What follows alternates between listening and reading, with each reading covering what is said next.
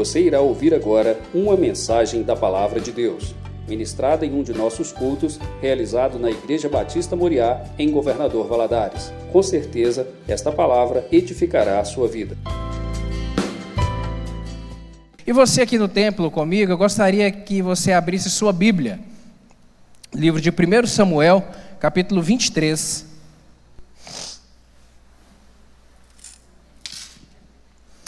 Primeiro Samuel, capítulo 23.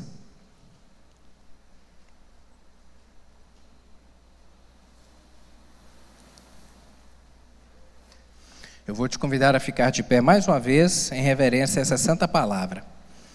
1 Samuel capítulo 23, a partir do verso 15, diz assim: Vendo, pois, Davi que Saul saíra à busca da sua vida, Davi esteve no deserto de Zif, num bosque. Então se levantou Jonatas, filho de Saul, e foi para Davi ao bosque, e fortaleceu a sua mão em Deus, e disse-lhe: Não temas, que não te achará a mão de Saul, meu pai. Porém, tu reinarás sobre Israel, e eu serei contigo o segundo, o que também Saul meu pai bem sabe. E ambos fizeram aliança perante o Senhor. Davi ficou no bosque, e Jonatas voltou para sua casa. Amém. Até aqui. Vamos orar mais uma vez? Espírito Santo, lhe rogamos nessa hora graça. Lhe rogamos, meu Deus, uma porção de entendimento da palavra do Senhor. Em nome de Jesus, desejamos ser por ela alimentado e fortalecido nessa manhã. E eu lhe peço que o Senhor fale de uma maneira pessoal ao coração de cada um dos meus irmãos aqui. Dá-me graça para transmitir essa palavra, pois eu dependo de Ti, Senhor. E em nome de Jesus, eu lhe peço que o Senhor repreenda toda e qualquer voz contrária à de Cristo nessa hora. Toda e qualquer voz contrária à do Senhor, que queira causar perturbação, confusão ou roubar essa mensagem, distraindo as mentes. Em nome de Jesus. Jesus seja repreendido e que estejamos todos conectados ao trono da graça nessa hora que eu lhe rogo em nome de Jesus. Amém. Pode se sentar, meu querido.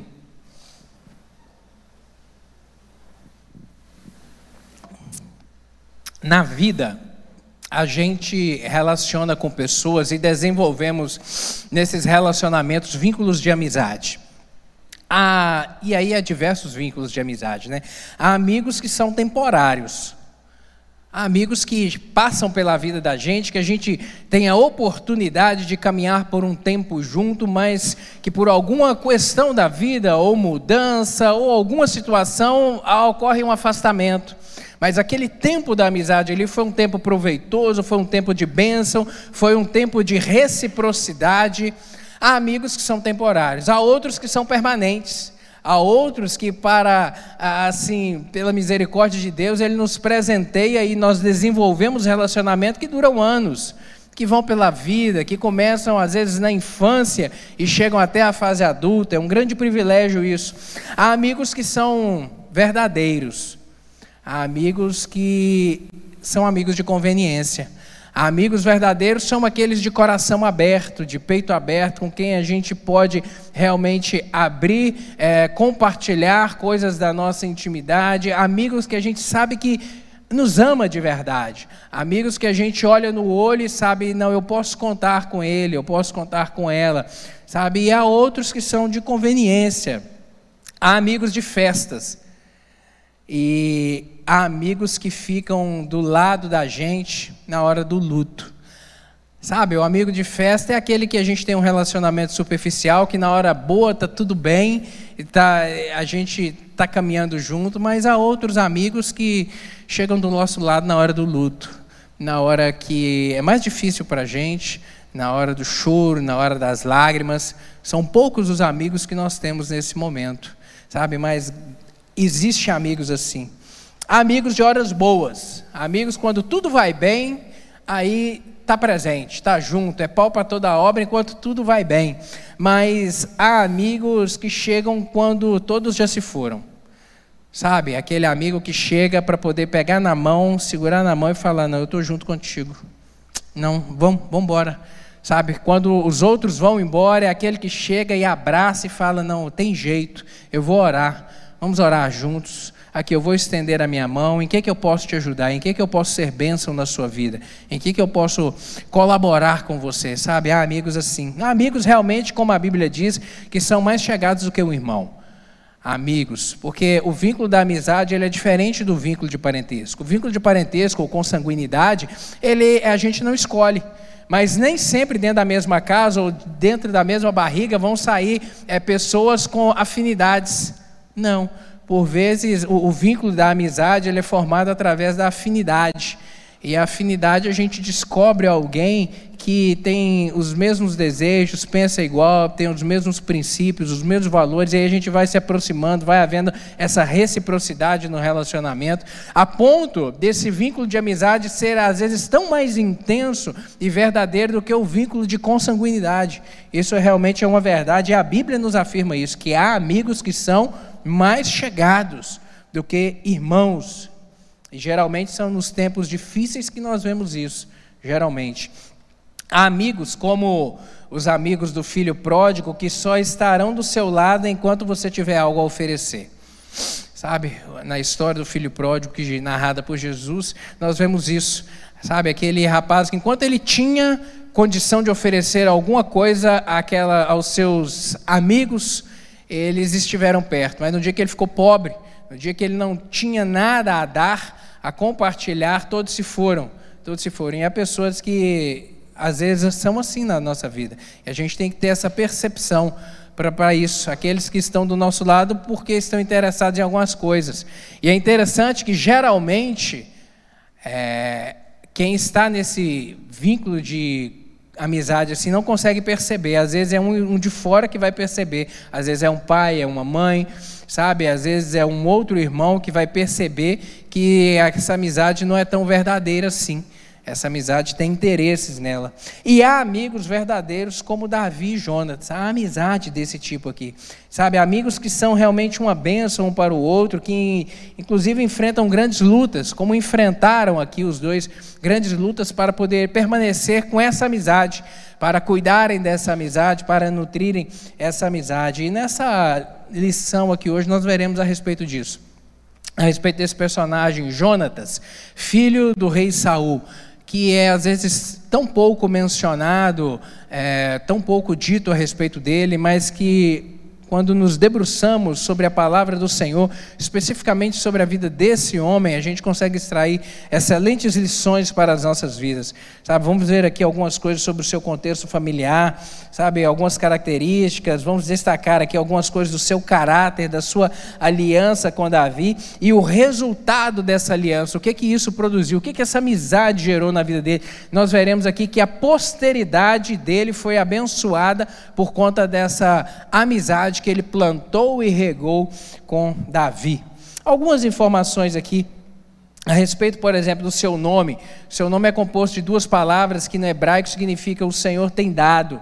Sabe, o nome Jonatas, ele é mencionado diversas vezes na Bíblia. Não esse Jonatas, porque era um nome muito comum nesse tempo aqui. Vemos menção no livro de Juízes, outro Jonatas é em Samuel, no livro dos Reis, livro dos Crônicas, então é um nome comum. Os seus pais, Jonatas era filho de Saul, como eu disse, e Ainoã. Saul foi o primeiro rei de Israel. Nós sabemos disso. O, foi o início da monarquia, o período da monarquia em Israel começou com Saul. Quando o povo de Israel adentra a terra prometida com Josué, Deus havia dito por meio de Moisés e confirmado a Josué que o que ele queria é que esse povo o adorasse e que ele fosse o chefe desse povo.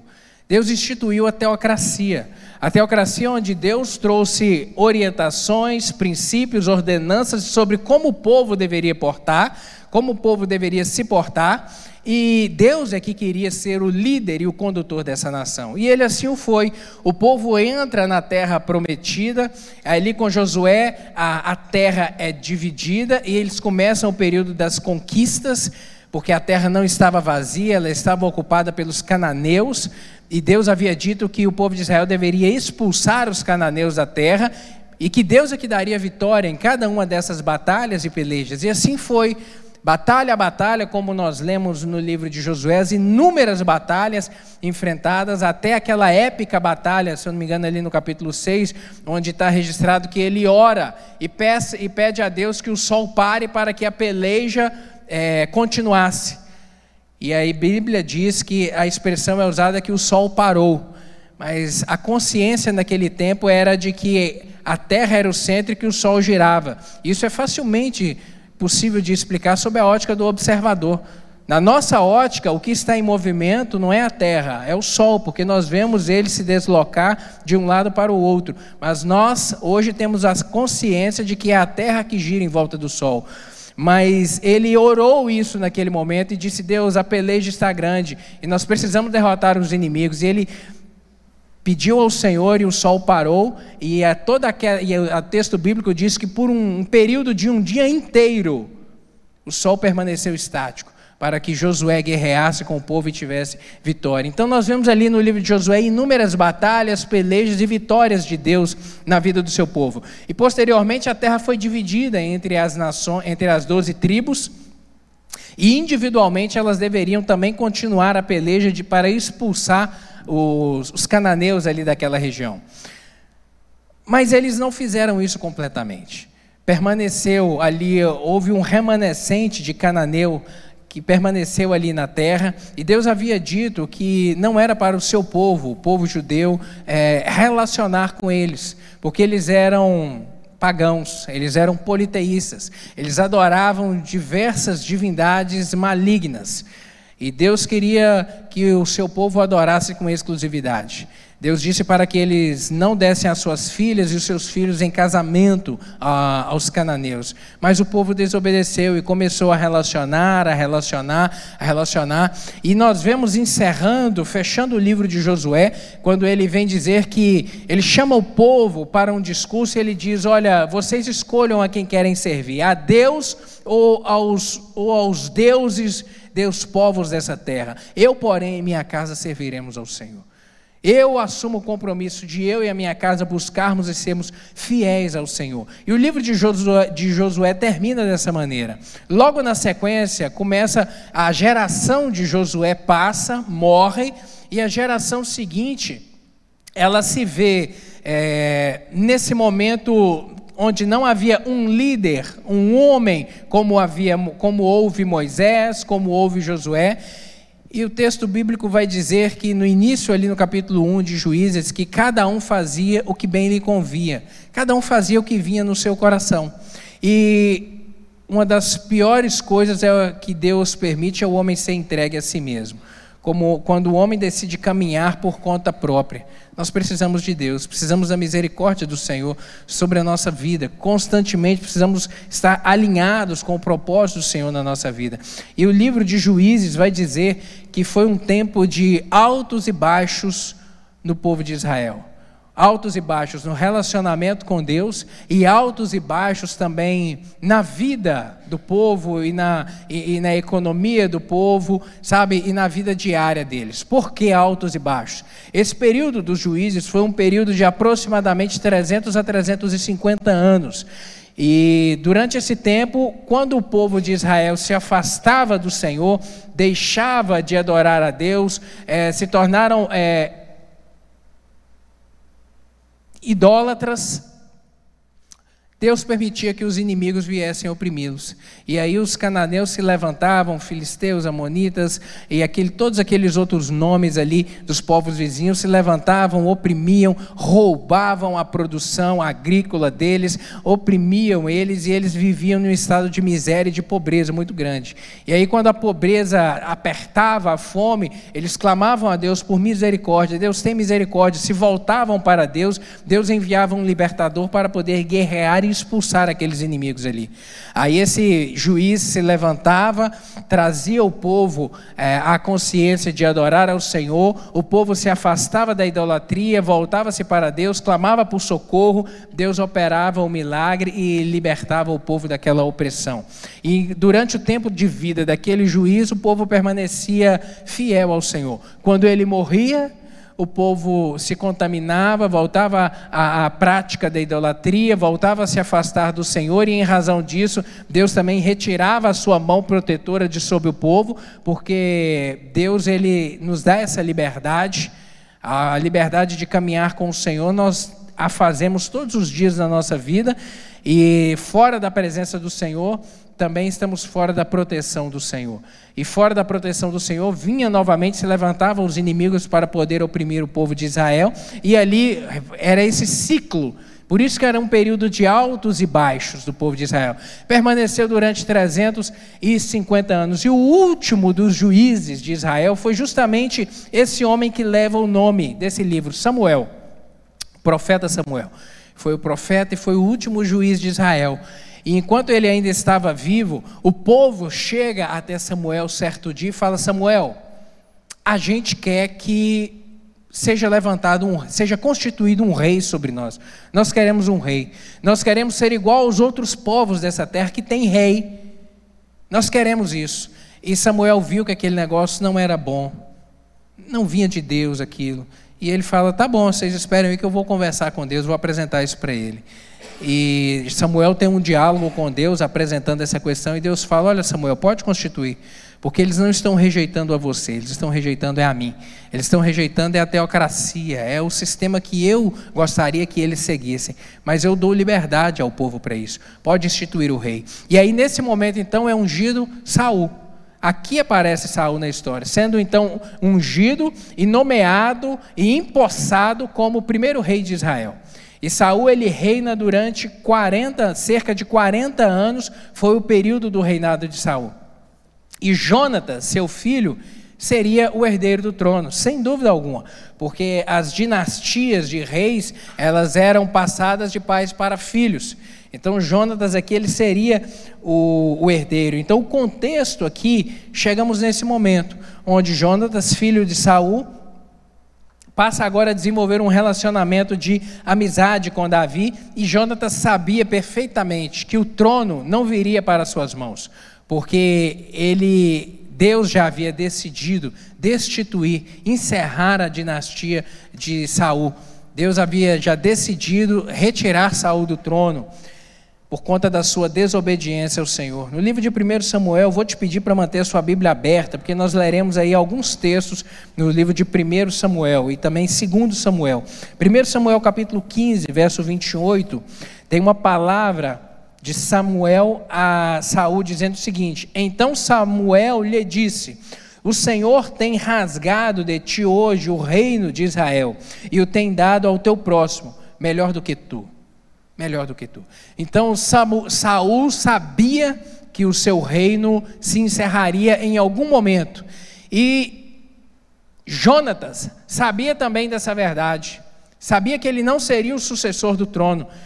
E ele desenvolveu esse relacionamento de amizade com Davi, porque ele queria ser amigo, ele queria, ele viu nele uma, uma afinidade muito grande, o vínculo deles se fortaleceu cada vez mais. E ambos sabiam que ele não seria, que Jonatas não seria o sucessor do trono. A família, que Jonatas ele era casado e ele teve filhos. Nós vemos aí em 1 Crônicas 9,40, vai trazer uma citação sobre o nome do filho dele. E o filho de Jonatas foi Merib Baal, e Merib Baal gerou a Mica. Esse Merib Baal é o mesmo Mefibosete que nós conhecemos. Segundo Samuel capítulo 4, verso 4, abra aí a sua Bíblia. Segundo Samuel capítulo 4, verso 4 diz o seguinte: Jonatas, filho de Saul, tinha um filho aleijado de ambos os pés. Era da idade de cinco anos quando as novas de Saul e Jonatas vieram de Gisrael. E sua ama o tomou e fugiu. E sucedeu que, apressando-se ela a fugir, ele caiu e ficou coxo, e o seu nome era Mefibosete. Essa, esse texto aqui de 2 Samuel vai narrar o, a notícia a respeito, do, a respeito da morte de Saul e Jonatas. O capítulo 31 de, de 1 Samuel vai narrar como os dois morreram. Eles morreram em uma batalha. O povo de Israel saiu para pelejar contra os filisteus e a, a bênção de Deus já não estava sobre Saul, não estava sobre o povo, e naquela batalha o povo perdeu. Naquela batalha, Jonatas foi morto e Saul também foi morto. E quando é, a notícia a respeito disso chegou, chegou a chegou na, na, cidade, quando o povo ficou sabendo a respeito disso, que o rei havia morrido, o texto aqui que nós lemos de 2 Samuel diz que a, a, a ama, a cuidadora do neto do rei, a cuidadora de Mefibosete, pegou o menino para poder fugir. Enquanto ela corria, ela deixou o menino, que era uma criança de 5 anos, cair. E, e ele teve algum tipo de lesão na sua coluna, de maneira que ele ficou paraplégico. A verdade é essa. Aqui fala coxo de ambos os pés, mas significa que os pés foram amputados. Ele não ficou aleijado, ele ficou coxo. Significa que ele ficou paraplégico, ele perdeu a mobilidade. Sabe, algum tipo de, de acidente ocorreu nessa queda aqui. Para a gente prosseguir, Vamos ver aqui algumas características de Jonatas. Jonatas, ele realmente era um homem de coragem, sabedoria, honra, e ele tinha potencial para ser um dos grandes reis de Israel. Ele tinha potencial. Ah, mas por que não foi, pastor? Porque Deus havia decidido que não era. Deus havia decidido isso. Assim como Deus decidiu que Moisés não entraria na terra prometida. São coisas de Deus, decisões de Deus. Mas esse homem ele tinha capacidades, ele tinha. Ele foi um filho obediente, nós vemos isso. Jonas foi um filho realmente obediente ao seu pai Saul, é, e o rei nada escondia dele, o rei compartilhava as coisas com ele, era um, um ótimo relacionamento entre pais e filhos, entre pai e filho, embora Jonatas não concordasse com algumas coisas que seu pai fazia. Embora Jonatas discordasse de algumas posições de seu pai, principalmente quando ele se levantou contra Davi, mas ele era um homem de um coração é, abençoador e desejava ter um ótimo relacionamento com seu pai, e o teve, porque esteve ao lado do seu pai, honrou seu pai até no momento da morte, porque, os, repito, os dois morreram juntos numa batalha. 1 Samuel capítulo 1, verso 23, vai dizer que Saul e Jonatas Segundo Samuel, perdão. Aqui é Davi falando a respeito de Saul e Jonatas. Segundo Samuel, capítulo 1, verso 23. Palavras de Davi. Saul e Jonatas, tão amados e queridos na sua vida, também na sua morte, não se separaram. Eram mais ligeiros do que as águias, mais fortes do que os leões. Quando quando Davi ficou sabendo a respeito da morte dos dois, nós vemos no capítulo 1 de 2 Samuel que Davi chorou. Davi pranteou, Davi realmente se, se entristeceu grandemente, porque ele amava. Ele amava Saul, embora Saul desejasse matá-lo e o perseguiu durante tanto tempo, durante cerca de 15 anos ele foi perseguido, e ele amava Jonatas. Então, quando essa notícia chega a ele, o texto de 2 Samuel capítulo 1 vai dizer que ele se entristeceu, chorou, pranteou, e essa palavra aqui é uma palavra onde ele vem reconhecer as qualidades do seu amigo, como é que eles eram. Ele era também um valente guerreiro, tinha destreza para a guerra. 1 Samuel capítulo 13 e 14, nós vemos também um outro embate que teve entre Israel, entre o povo judeu e os filisteus, e nesse momento aqui, Jonatas se levanta para poder pelejar, sabe? A destreza de Jonatas como guerreiro, ela é evidente na narrativa histórica aqui de 1 Samuel capítulo 13, 14, que vai dizer que em um momento que eles saem para a peleja, no início do capítulo 13, está dizendo que Saul escolhe três mil homens, fica com dois mil homens consigo e mil homens ficaram com Jonatas. E a continuação da narrativa desse capítulo 13 vai dizer que Jonatas partiu para a peleja, partiu para a peleja e foi e Deus teve e Deus o concedeu vitória naquela peleja. A maior parte aí das vitórias de Israel deu-se sobre o comando de Jonatas. Mais tarde, quando ele veio falecer, Davi tomou é, conhecimento, realmente, como eu disse, lamentou e, e fala a respeito das qualidades dele como guerreiro, que era ligeiro, que era forte, que era realmente um homem valente. Foi um soldado que foi também bem quisto pelo seu povo. Como soldado, como líder, como príncipe que ele era, nós vemos que ele era amado pelo seu povo. O povo gostava de Jonatas, e gostava tanto que, em, que o protegeu e o livrou de ser morto pelo próprio pai. Capítulo 14 vai falar a respeito de 1 Samuel, vai falar a respeito de uma, uma outro, um outro momento de peleja entre Israel e os filisteus. E nessa peleja, Saul ele faz um, um voto tolo. Num momento de peleja, Jonatas havia afastado ali do seu pai, havia descido para poder iniciar a guerra sozinho com o seu soldado, aquele que carregava as suas armas, e Deus, nós veremos um pouco mais aqui à frente. Deus dá a vitória a Jonatas numa peleja e todo e, e, e, e o espírito do Senhor promove um terror no coração dos filisteus, porque Jonatas entra, chega em um determinado lugar, ele vai pelejar e ele mata sozinho 20 soldados do exército filisteu. E naquele momento o Senhor trouxe um terror e um pavor sobre os filisteus muito grande. E eles começaram a correr como baratas de um lado para o outro, desnorteados. Essa notícia chega até Saul. E quando Saul sabe disso, ele se levanta para com os soldados que estavam com ele para prosseguir na peleja e ele faz um voto naquele dia. Olha a tolice desse homem. Ele fala: "Olha, nesse dia quem comer será maldito, até o final do dia para nós pelejarmos". E o povo e os soldados começam a pelejar, a pelejar durante um dia inteiro pelejando, e o que nos mantém de pé é a força através do alimento que nós ingerimos. O povo estava fraco, os soldados já estavam fracos. E Jonatas não ficou sabendo a respeito desse voto de Davi, seu pai, porque ele estava lá em outro local. E sem saber, naquele dia ele se alimentou. O texto diz que ele estava passando, viu um pouco de mel, pegou com a ponta da sua lança e comeu aquele pouco de mel. Posteriormente, o seu pai fica sabendo disso e fala: Olha, Jonatas quebrou o voto, ele tem que morrer. Olha só a insanidade a que ponto chegou a insanidade de Saul? E nesse momento, o povo é que se levanta, os soldados é que se levantam para poder dizer: não, Jonatas não pode morrer, porque Deus operou livramento a nós através da vida dele. Ele não pode morrer de maneira alguma. Capítulo 13, verso 45.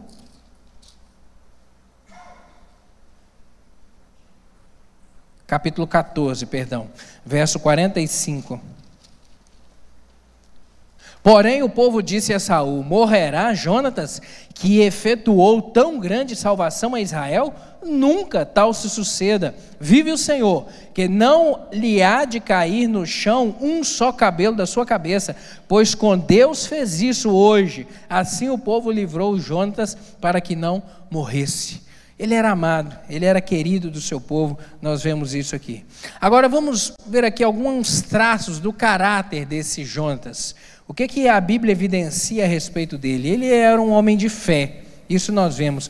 Na ocasião aqui dessa peleja do capítulo 14 de 1 Samuel, os filisteus estavam cercando Israel eh, e Jonatas, com um soldado, ele se investe contra o exército inimigo. Capítulo 14, verso 1. Sucedeu, pois, que um dia Jonatas, filho de Saul,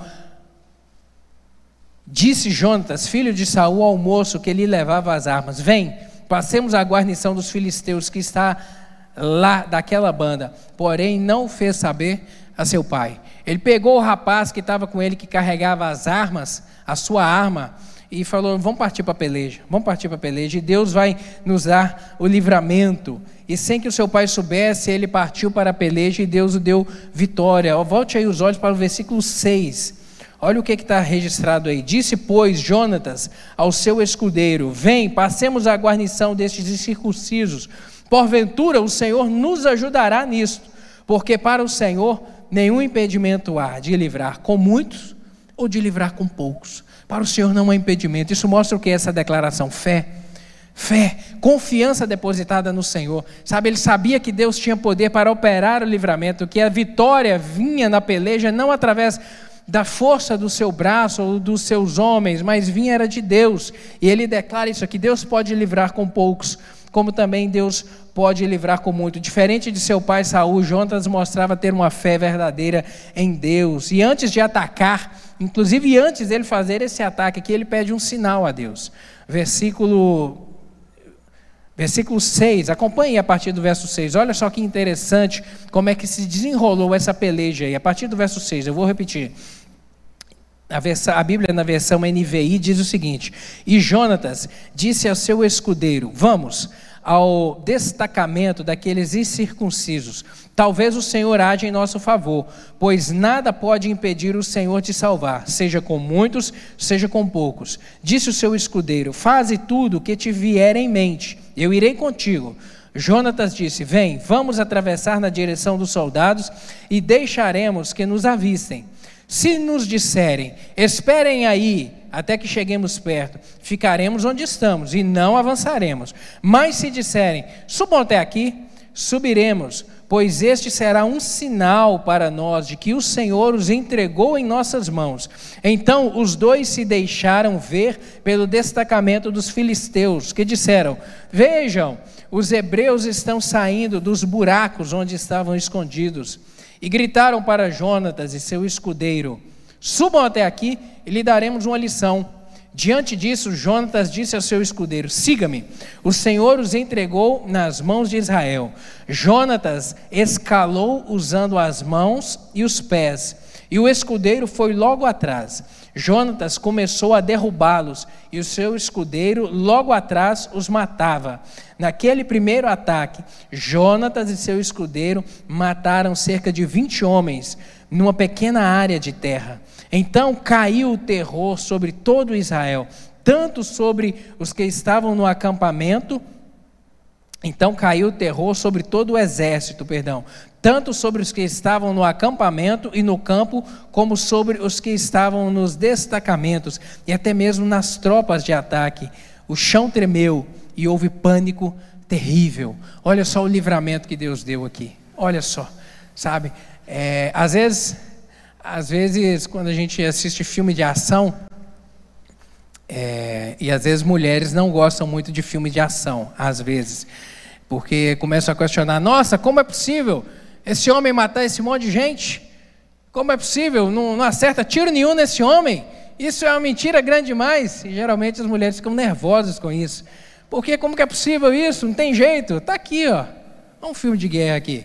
Há uma história de um homem que pelejou contra 20 e matou 20. Olha só que coisa surpreendente. Que filme de ação que isso aqui não daria. Realmente Deus deu livramento. O texto diz aqui que ele levantou contra 20 homens e foi derrubando um a um, ferindo um a um, e o seu escudeiro que vinha atrás só encravava a, a lança e matava. E Deus deu vitória através, Deus deu vitória a Israel através da vida de Jonas, nessa peleja registrada aqui de uma maneira extraordinária. Nós vemos aqui que ele confiava em Deus, cria em Deus, dependia de Deus e buscava do Senhor direção Vemos aqui ele falando: não, vamos, vou, vou pedir a Deus, Senhor, confirma.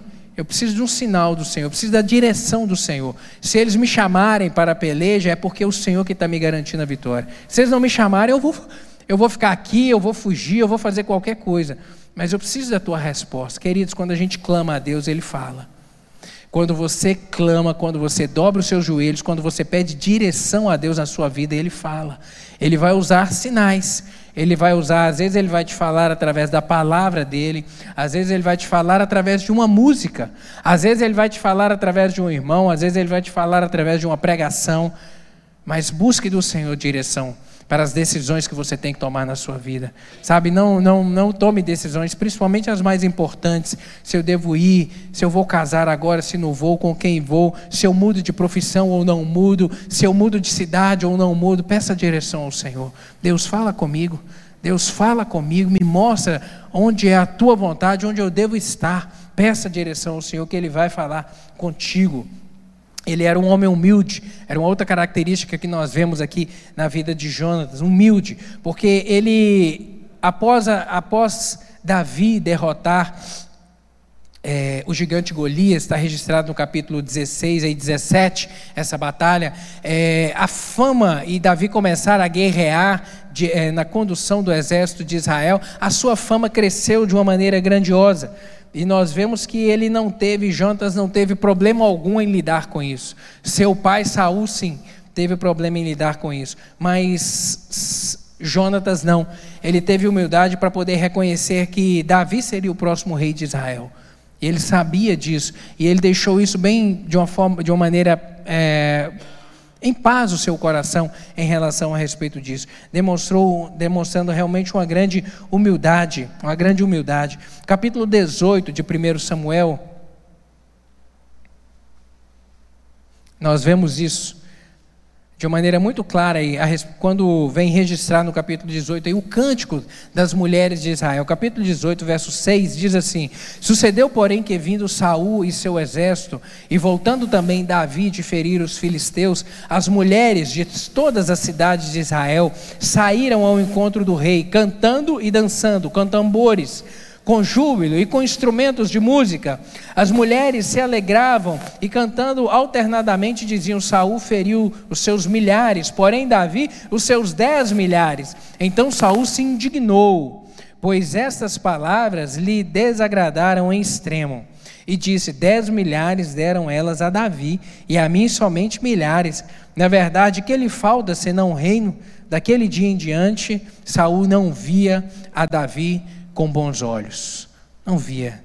Nós vemos aqui crescer no coração de Saul a vaidade, o egoísmo, e isso foi uma pedra de tropeço na vida dele muito grande, porque a partir desse momento aqui, em vez dele aproveitar Davi no sentido de permitir que ele realmente guiasse o exército e continuasse a pelejar e, e, e, através da bênção de Deus continuar a ser bem sucedido o povo de Israel pelas vitórias através dos inimigos, não. Ele se levanta para poder fazer oposição a Davi, a perseguir Davi. Aqui começa o período de perseguição de Saul a Davi, que durou cerca de 15 anos esse período. Então, olha só, como que, como que a vaidade, às vezes ela, ela faz o homem trilhar caminhos tortuosos na vida dele. Como que a arrogância, sabe, faz o homem escolher caminhos difíceis na vida dele. Saul já era rei aqui há cerca de 25 anos. O seu reinado já durava cerca de 25 anos. E agora, quando ele vê destacar Davi, em vez, eu repito, dele eh, ter a sabedoria de utilizar Davi como um, um, instrumento, como um guerreiro de valor que ele era, sabe, para poder ser, abençoar toda a vida da nação, a vida do povo. Ele não, ele decidiu seguir um outro caminho, em razão da vaidade do seu coração. Ah, mas eles estão dando mais valor a Davi do que a mim, isso não pode. Eu sou o rei, eu tenho que ser eu é que tenho que ser venerado pelo povo. A vaidade. A vaidade, querido, destrói vidas. A vaidade destrói carreiras. A vaidade faz portas serem fechadas. A vaidade é, nos faz perder oportunidades. Saul, o reino seria tirado da mão dele. Mas ele não precisava ter morrido do jeito que morreu. Ele não precisava ter morrido daquele jeito. Algum momento ele iria morrer, algum momento, mas não precisava de ser naquele momento. Sabe, ele não precisava de sofrer tanto quanto sofreu e fez o povo de Israel sofrer durante os 15 anos em que ele perseguiu Davi. Não precisava. A gente tem que ter muito cuidado em relação a isso, a não deixar a vaidade tomar espaço no nosso coração. Não deixar. Humildade, humildade de espírito. A gente precisa desenvolver isso e pedir ao Senhor, meu Deus, em nome de Jesus, me ajude a ter humildade no meu coração, sabe? Afasta de mim toda a vaidade. O sábio Salomão vai dizer em Provérbios que vaidade, vaidade, tudo é vaidade, tudo passa, tudo passa. Então não, não, não, não há porquê eu querer é, ser sempre o destaque ou, ou, ou, ou, utilizar uma posição de arrogância, sabe, para poder é, buscar reconhecimento, buscar prestígio, buscar fama, buscar dinheiro, buscar posição. Tudo vai ficar, querido. Tudo vai ficar. Desenvolva humildade. Peça ao Senhor. Se de repente essa é uma dificuldade que você tem que lidar com ela, ore. Peça ao Senhor, meu Deus, me dá humildade como marido aqui dentro da minha casa. Meu Deus, no relacionamento com a minha esposa, me ajude a ser, ó Deus, a ter humildade. Se de repente é você, mulher, peça isso ao Senhor, meu Deus, me ajude a ter um coração humilde no relacionamento com o meu marido. Me ajude a ter em relação aos meus pais humildade Sabe, querido, isso faz bem no convívio social, no trabalho. Quantos eu já vi perdendo oportunidades no trabalho, portas sendo fechadas por causa da arrogância do coração, por causa da dura serviço, porque fala duro, porque quer sempre ter a razão. E aí, meu querido, na, no âmbito no âmbito social, no âmbito profissional, manda quem pode obedece? Quem tem juízo. Obedece quem tem juízo, sabe? E o juízo passa por ter um coração humilde. Coração humilde, mesmo que a gente discorde, mesmo que a gente não concorde com alguns posicionamentos, sabe, de quem está ao nosso lado ou de quem está sobre nós, mas ter um coração humilde. Nós vemos uma outra característica que é a lealdade, da amizade que ele desenvolveu com, com Davi com Davi. E vemos essa lealdade aqui sendo manifesta em algumas situações, por exemplo, na ocasião em que, no 1 Samuel, capítulo agora já 19, verso 1, que Saul é, decide de uma maneira manifesta e clara e explícita matar Davi. Mas explícita. Naquela ocasião, explicitamente, Saul, por inveja, mandou Jonatas e os seus soldados matarem Davi. E naquela hora, Jonatas fala: Não, eu, não, eu, discordo disso, não está certo. E ele, avisa, e ele avisa Davi para que Davi fugisse, para que Davi realmente escapasse, porque a morte era iminente. Um outro momento, no capítulo 20, já é um outro momento em que a ira de Saul se levanta mais uma vez contra Davi para o matar, e Jonatas toma conhecimento disso e vai até o seu amigo para avisá-lo: foge, não fique aqui, porque senão você vai morrer. E ele foge e Deus opera livramento a Davi, concede livramento a Davi através da vida de Jonatas. Nessa mesma ocasião, Jonatas quase morreu. Olha só, a própria vida de Jonatas foi colocada em risco quando ele questiona o seu pai: Pai, por que você quer matar Davi? O que, ele te fez? Olha aí, volte seus olhos no capítulo 20, 1 Samuel 20, verso 32. Diz assim: Então respondeu Jonatas a Saul, seu pai, e lhe disse: Por que há de morrer? Que fez ele? Então Saul tirou-lhe, então Saul atirou-lhe com a lança para o ferir. Com isso entendeu Jonatas que de fato seu pai já havia determinado matar Davi. De fato, Saul teve a audácia de atirar uma lança contra o próprio filho para o ferir porque ele simplesmente questionou: Pai, mas por que você quer matar Davi? O que, que ele te fez? Eu não vejo que ele tenha te feito nada, ele não tem usurpado seu trono, ele não tem levantado, ele não, ele não tem feito oposição, rebelião, ele não tem feito motim contra você, ele não está falando é, mal do Senhor entre o povo, entre os soldados, para rebanhar, é, para aliciar os homens ao seu lado, não, ele é fiel a você. Por que, que você quer matar ele? E a ira torna o homem cego. A ira causa cegueira. A ira faz o homem perder o juízo, perder a razão. Sabe, quando a Bíblia diz que um abismo chama outro abismo, querido, é porque é assim.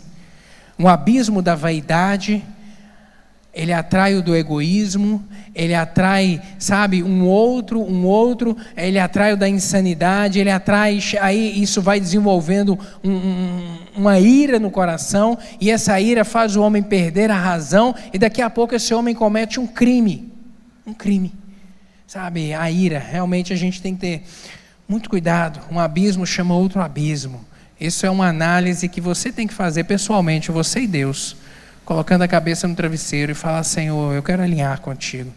Tira de mim todo sentimento, meu Deus, que seja contrário aos princípios do Senhor, à palavra do Senhor, porque eu quero desfrutar de um relacionamento bom com o Senhor. É, quando ele foi obrigado aqui, Jonatas, quando foi obrigado a escolher entre o pai e Davi, Jonatas ficou do lado do seu amigo, porque ele sabia que aquilo que seu pai estava fazendo era errado.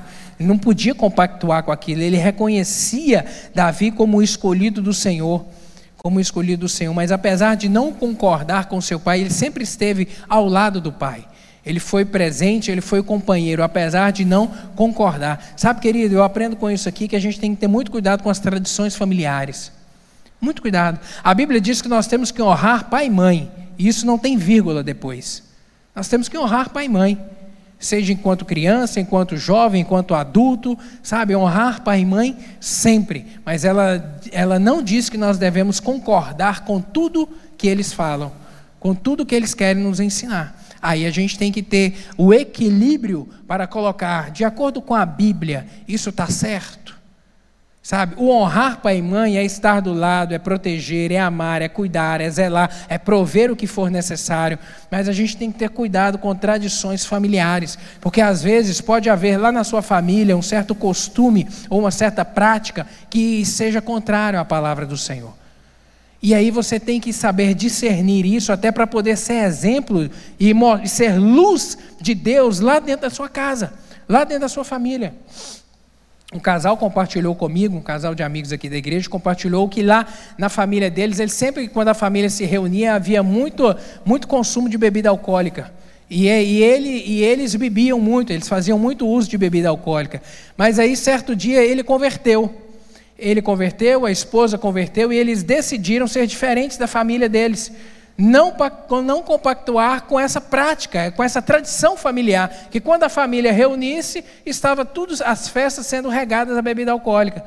E a família, quando soube que eles se tornaram cristãos, não acreditaram nisso, queriam ver na prática.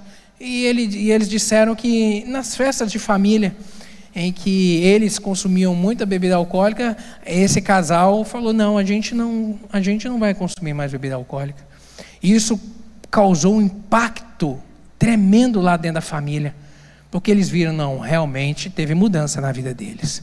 Esse casal mudou então, porque o que eles faziam junto aqui com a gente, agora eles já não fazem mais. Teve mudança verdadeira na vida desse casal. Deixaram de amar? Não. Deixaram de honrar? Não. Deixaram de estar juntos? Não. Mas não compactuam. Então tenha cuidado com as tradições familiares lá da sua casa, sabe? Tenha muito cuidado, a coisa que a gente não tem que compactuar, que a gente não deve praticar, estar junto. Fique com a Bíblia. Fique sempre com a Bíblia. Fique sempre com os ensinamentos da palavra do Senhor. Agarre-se nesses princípios. Sabe o que é isso? É evangelizar sem falar. Porque é através do exemplo que a gente dá como cristão verdadeiro que a gente está falando do Senhor. E eles estão lendo a nossa vida. Por isso que a palavra do Senhor vai dizer que nós somos a carta aberta. Nós somos cartas abertas que as pessoas nos leem. As pessoas estão lendo você. As pessoas olham através das suas ações, das suas, dos seus gestos, das suas falas, das suas decisões, se você realmente é um cristão ou não é. Sabe, querido? Então, isso somos cartas abertas. As pessoas têm que ler Cristo em nós, nas nossas ações e nas nossas decisões. Seguindo aqui, para a gente caminhar para o encerramento, a aliança entre Jonatas e Davi fizeram realmente um, um, um, essa amizade desenvolveu uma, uma, aliança muito verdadeira. Jonatas reconheceu que Davi seria o próximo rei e pediu que Davi jurasse que teria, que tivesse misericórdia para com a sua casa, que realmente abençoasse a sua casa. Jonatas temia o que poderia acontecer aos seus filhos órfãos em algum momento que ficassem órfãos, o que, que poderia? Por quê? Porque a, a, o costume desse tempo aqui era que quando uma dinastia se encerrasse, a dinastia seguinte, o novo rei seguinte, ele cuidava de exterminar todos os filhos, toda a família daquele rei anterior, para que não houvesse o risco de um motim, para que não houvesse o risco de uma rebelião contra o seu reino. Então o rei novo exterminava toda a família do anterior. E Jonatas se alinha aqui a Davi e ele pede a Davi: Davi, vamos fazer uma aliança, que a minha casa seja abençoada e a sua casa realmente também seja abençoada. E Davi manteve essa aliança. Davi manteve essa aliança. Nós veremos um pouco mais aqui, isso está lá no capítulo 9 de 2 Samuel. A recompensa aqui da lealdade. Davi, é, Saul foi leal a Davi e Davi também foi leal a Saul. Aquilo que nós plantamos, nós colhemos. Apesar de Davi ter sofrido aqui muitas perseguições, 15 anos de perseguição, e de Saul ter oprimido, tentado matá-lo diversas vezes, ele se mostrou benigno e não fez mal à descendência de Saul. Sabe, isso é lealdade de um para com o outro. Pelo contrário, quando estava no trono, ele decidiu beneficiar alguém que tivesse restado da família de Saul, da casa de Jontas, e aí eles descobrem a respeito desse filho de Saul e que Davi vai abençoá-lo. Davi se lembra, segundo Samuel capítulo 9, abre aí, segundo Samuel capítulo 9, verso 1.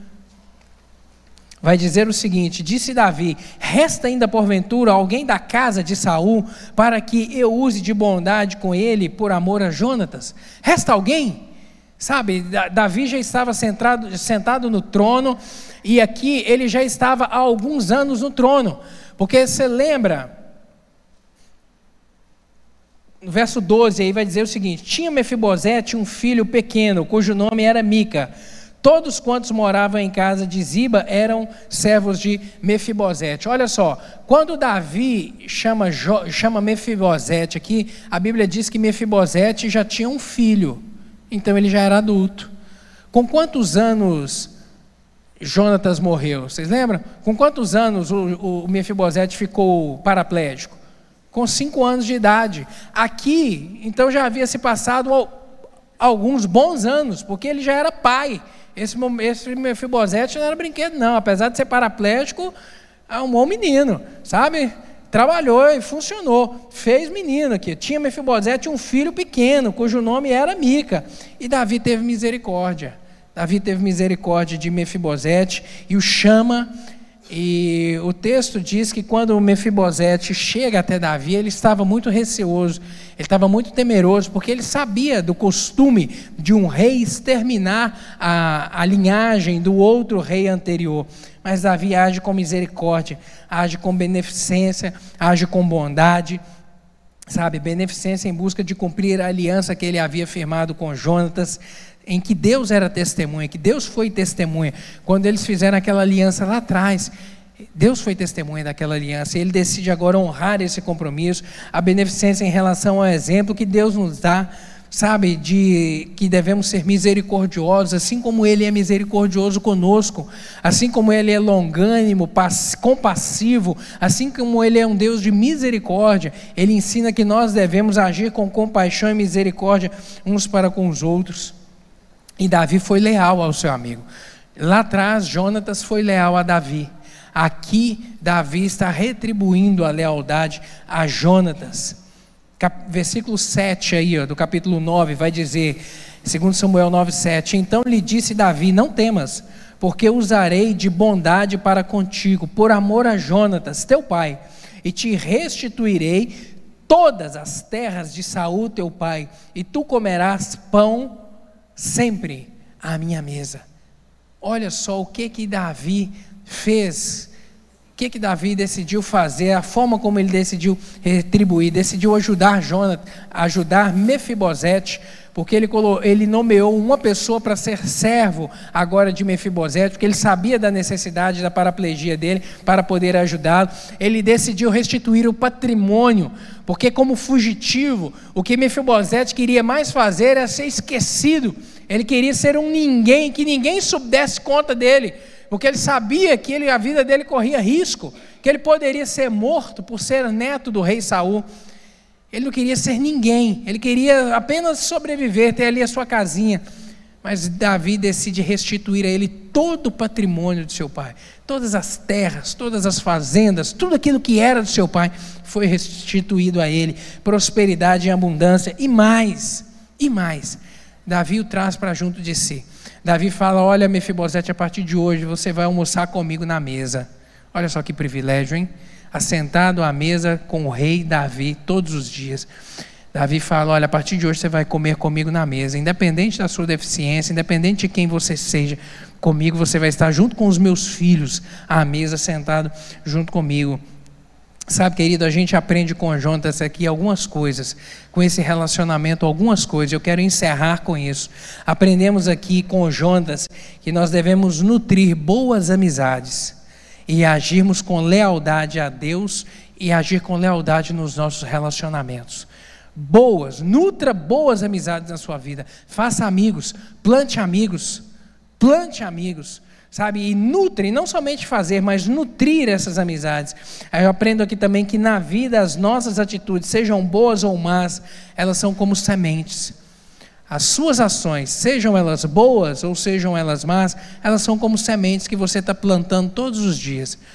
Um dia essa árvore vai crescer e um dia você vai ter que comer o fruto dessa árvore. Nós vemos isso aqui. Jonatas plantou lealdade, Jonatas plantou misericórdia na vida de Davi, Jonatas plantou, e cá na frente, não ele, mas o filho dele foi abençoado, a descendência dele foi abençoada por conta da lealdade dele lá atrás. Querido, olha só, tem coisa que você vai fazer que seus filhos vão ser abençoados. Tem coisa que você vai fazer que você não vai colher, que os seus, a sua descendência é que vai colher. Entenda isso. Entenda isso. Seus filhos serão abençoados por coisas que você fez lá atrás na vida de alguém. E aí Deus vai usar aquilo, aquele bem que você fez, para poder refletir agora na sua descendência. E vai alcançar os seus filhos, vai alcançar os seus netos. Em nome de Jesus, plante relacionamentos, plante amor, você vai colher amor. A Bíblia diz, Eclesiastes, lança o teu pão sobre as águas, para que no tempo certo você o encontre. Lança, essa expressão, lança o teu pão sobre as águas, significa o quê? Plante, plante semeie misericórdia, seja um abençoador na vida das pessoas. Você não conhece o seu amanhã. Você não conhece o seu amanhã. Amanhã você pode precisar desse irmão que está do seu lado, da ajuda dele, da ajuda do seu amigo. Então plante, lança o teu pão sobre as águas, seja misericordioso, compassivo, benigno, bom, justo, abençoador na vida das pessoas. Nós vemos num tempo em que as pessoas querem tanto ter para si, ajuntar para si, guardar em celeiros, ajuntar em celeiros, quando na verdade, querido, a sabedoria vai nos ensinar que a gente deve repartir repartir os nossos celeiros, abençoar a vida daqueles que precisam, ser generoso, abençoador, porque nós colheremos em algum momento, e os nossos filhos e a nossa descendência também vai colher aquilo que nós plantamos. Em nome de Jesus, que o Espírito Santo fale isso ao seu coração, valorize seus amigos, seja um amigo, desfrute do privilégio de ter amizades verdadeiras na sua vida. Que o Espírito Santo complete essa palavra no seu coração nessa manhã. Amém? Fale de uma maneira pessoal aí, continue a trabalhar no seu coração a respeito disso. Sabe, desenvolver lealdade, desenvolver amizade, plantar, semear na vida das pessoas para que no tempo certo a gente possa colher.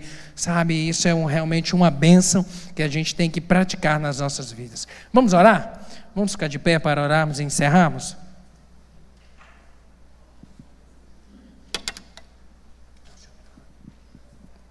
Amém. Feche seus olhos aí, vamos orar. A poder no nome do Senhor. Pai, te damos graças por essa palavra nessa hora. Obrigado porque a palavra do Senhor nos mostra Deus nos ensina, nos dirige, nos instrui sobre como a gente faz para viver bem nessa terra. E através da vida de Jonatas, meu Deus, a gente aprende que vale a pena ser leal, que vale a pena nós plantarmos misericórdia na vida das pessoas, que vale a pena nós sermos abençoadores das pessoas, meu Deus, porque aquilo que plantarmos nós colheremos, se não nós, meu Deus, a nossa posteridade, os filhos, os filhos dos nossos filhos, em nome de Jesus, eu lhe peço, Espírito Santo, completa essa palavra no coração de cada um dos meus irmãos aqui, com sinais e com prodígios, e fala de uma maneira poderosa. É isso que eu lhe oro em nome de Jesus. Amém.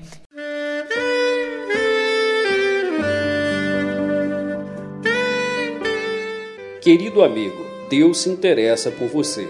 Ele conhece as circunstâncias atuais da sua vida. Não hesite em buscá-lo. Em Jeremias 33, versículo 3, ele nos diz: Clama a mim e responder-te-ei, e anunciar-te-ei coisas grandes e ocultas que não sabes.